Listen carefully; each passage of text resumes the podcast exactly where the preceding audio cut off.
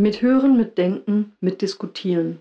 Folge 18 des Gentikus Podcasts. Worum geht es heute? Viele von euch kennen den Moment, wenn man morgens zur Arbeit kommt und auf einmal alle irgendwie komisch sind. Eher schiebst du es darauf, dass Montag ist oder darauf, dass die keinen Kaffee hatten oder die Frau mal wieder Kopfweh hatte. Jedenfalls denkst du dir nicht viel dabei, nickst allen freundlich zu und setzt dich an deinen Schreibtisch oder du gehst an deine Werkbank. Du holst dir erst einmal einen Kaffee und trinkst ihn, als plötzlich dein Chef kommt und dich in sein Büro bittet. Auch jetzt schwant dir nichts Böses. Du nimmst ihm gegenüber Platz und er macht zunächst zögernd ein Gesicht wie sieben Tage Salat ohne Fleisch. In Sekundenschnelle fällt der Groschen. Deine Leistung war letzte Woche geschmälert, weil du trotz Erkältung arbeiten gekommen bist, schließlich bist du ja kein Jammerlappen. Dein Chef lässt sich nicht lange bitten und legt los. Ich muss mit Ihnen reden. Mir ist da was zu Ohren gekommen. Ihre Kollegen haben Sie Samstagabend im ZDF in der Tagesschau gesehen. Sie waren da auf diesem Nazi-Aufmarsch in Dresden. Ich war irritiert, als ich mir das in der Mediathek angesehen habe und Sie da am Transparent gesehen habe. Ich wusste da ja gar nichts von. Und ich weiß auch nicht, wie ich jetzt damit umgehen soll. Mir ist das nie aufgefallen bei Ihnen. Du sitzt da, mit einem unwohlen Gefühl in der Magengrube und denkst dir, nicht schon wieder, und antwortest ihm, was soll Ihnen da auch aufgefallen sein? Ich mache hier meine Arbeit und keine Politik. Und was ich in meiner Freizeit mache oder was nicht, hat doch auf der Arbeit nichts verloren. Ich verstehe ehrlich gesagt nicht, was ich falsch gemacht haben soll. Dein Chef erwidert, Ihre Kollegen haben mich aufgefordert, das nicht zu tolerieren. Die wollen nichts mit Rechten zu tun haben. Es ist ja nicht so, dass ich sie kündigen will. Aber die Teamarbeit und der Frieden im Betrieb ist mir sehr wichtig und mir bleibt keine andere Wahl, auch wenn Sie immer gute Arbeit geleistet haben. Die Zusammenarbeit wäre gestört, wenn ich Sie hier weiter beschäftige. So oder so ähnlich ist es schon Hunderten von uns ergangen. Ich selbst wurde dreimal aus politischen Gründen gekündigt.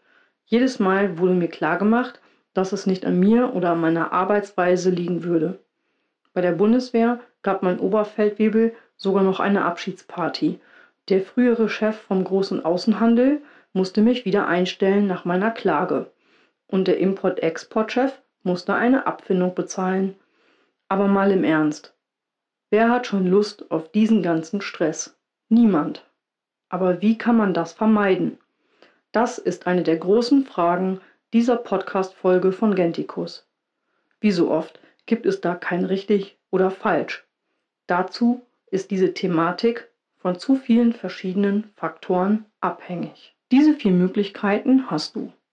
Erstens, du kannst dir eine Arbeit bei einem Patrioten, Nationalisten, Rechten oder einem Nazi suchen, dann wirst du wohl keine Probleme haben mit Kündigung aus politischen Gründen. Zweitens, dir ist deine Arbeit nach jahrelangem Opferbringen und mehreren Kündigungen aus politischen Gründen wichtiger und du gehst nicht mehr auf jede Demo, beziehungsweise wenn du mal zu einer fährst, dann mit Sonnenbrille und in den hinteren Reihen, ohne unbedingt das Frontbanner tragen zu müssen. Drittens.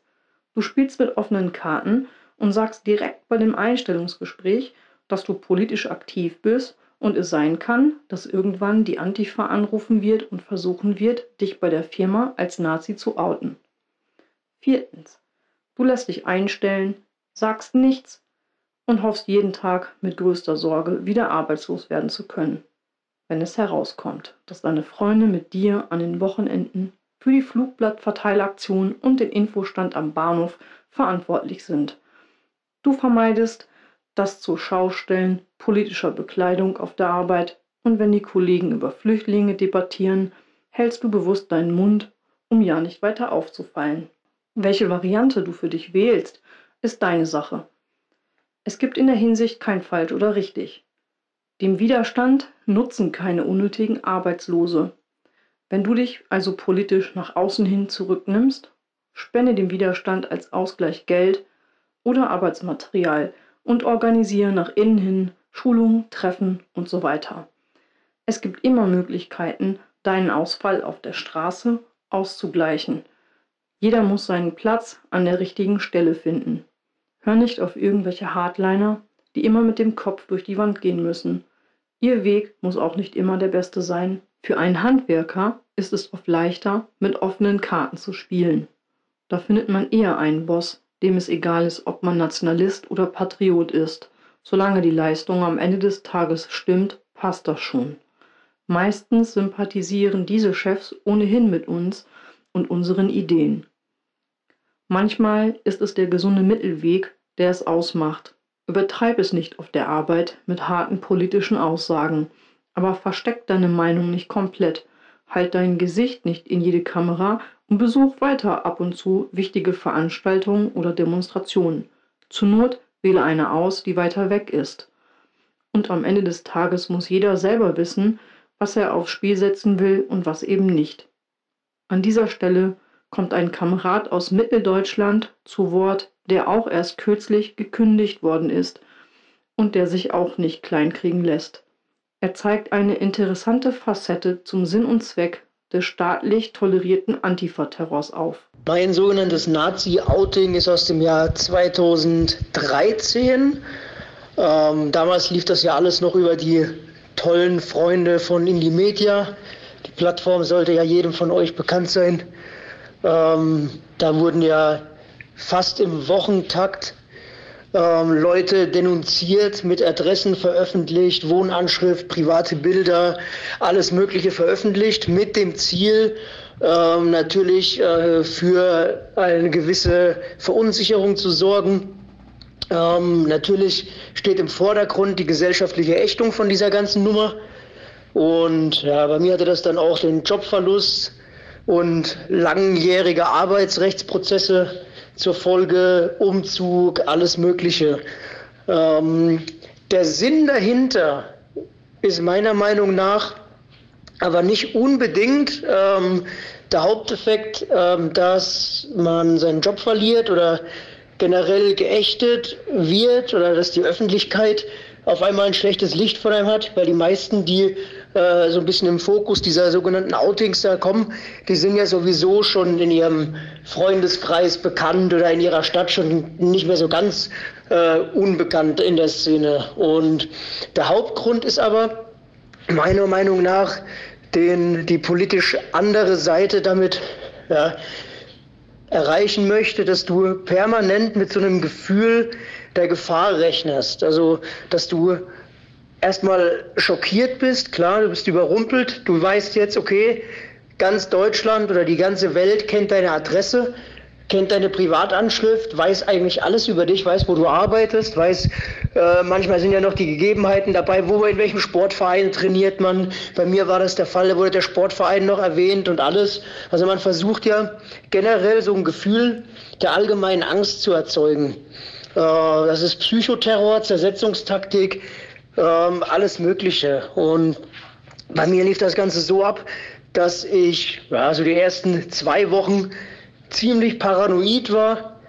Man hat sich dann mit diversen Selbstschutzartikeln eingedeckt und ja, nach zwei, drei Wochen realisiert man dann, ja, es passiert ja nichts, es ändert sich überhaupt nichts. Ähm, außer dass ich meinen Job verloren habe, habe ich keine negativen Erlebnisse durch dieses Outing gehabt. Und da kann man nur auch jedem Kameraden, der von sowas betroffen ist, empfehlen, ja, ruhig zu bleiben, Ruhe zu bewahren. Das sind Psychotaktiken. Das ist ein absoluter Witz. Ähm, ich hatte das Glück, dass ich äh, in Kreisen unterwegs war, wo das Outing eigentlich scheißegal war. Selbst die Leute, die äh, politisch anders gedacht haben, haben gesehen, dass das eine Frechheit ist, was da abläuft.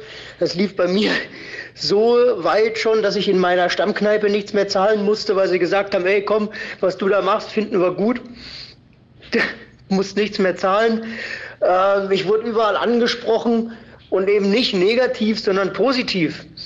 Äh, dass sie gesagt haben, ja, lass dich von sowas nicht beirren und versuch trotzdem dein Ding weiterzumachen, äh, kämpf dagegen an. Und ich habe eigentlich nur positiven Zuspruch deswegen bekommen.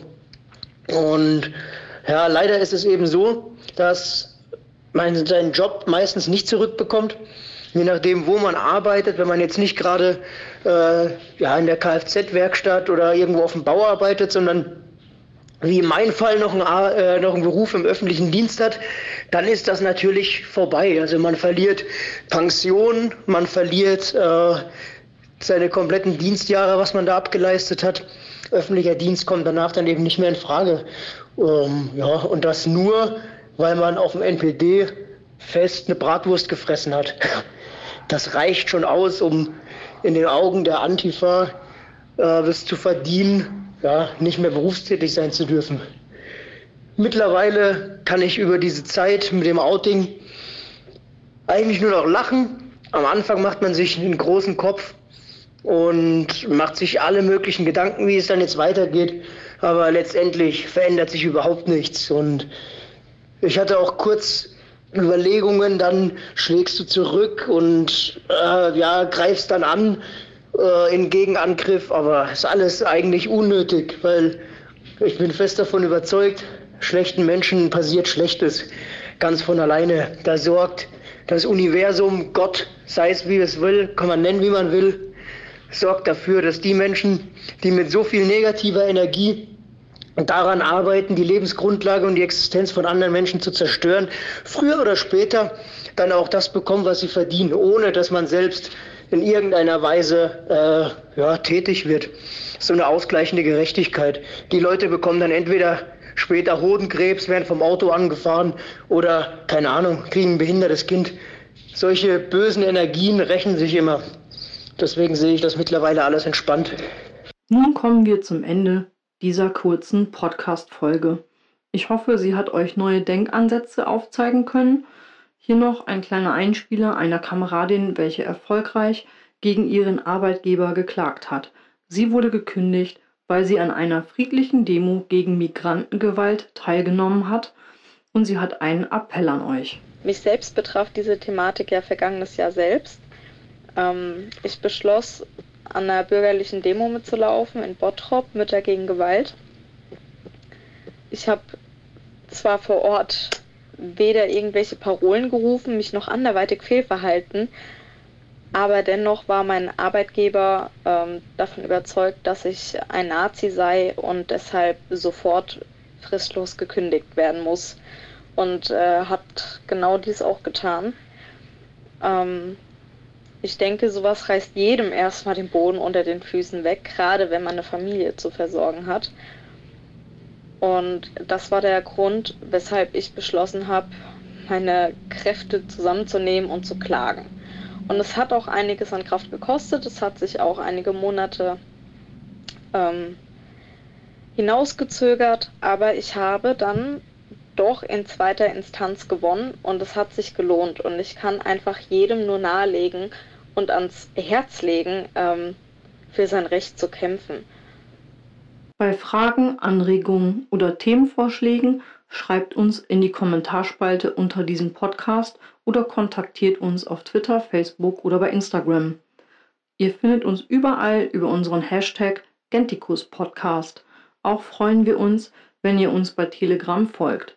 Man hört und liest sich. Bis bald, euer Gentikus Team.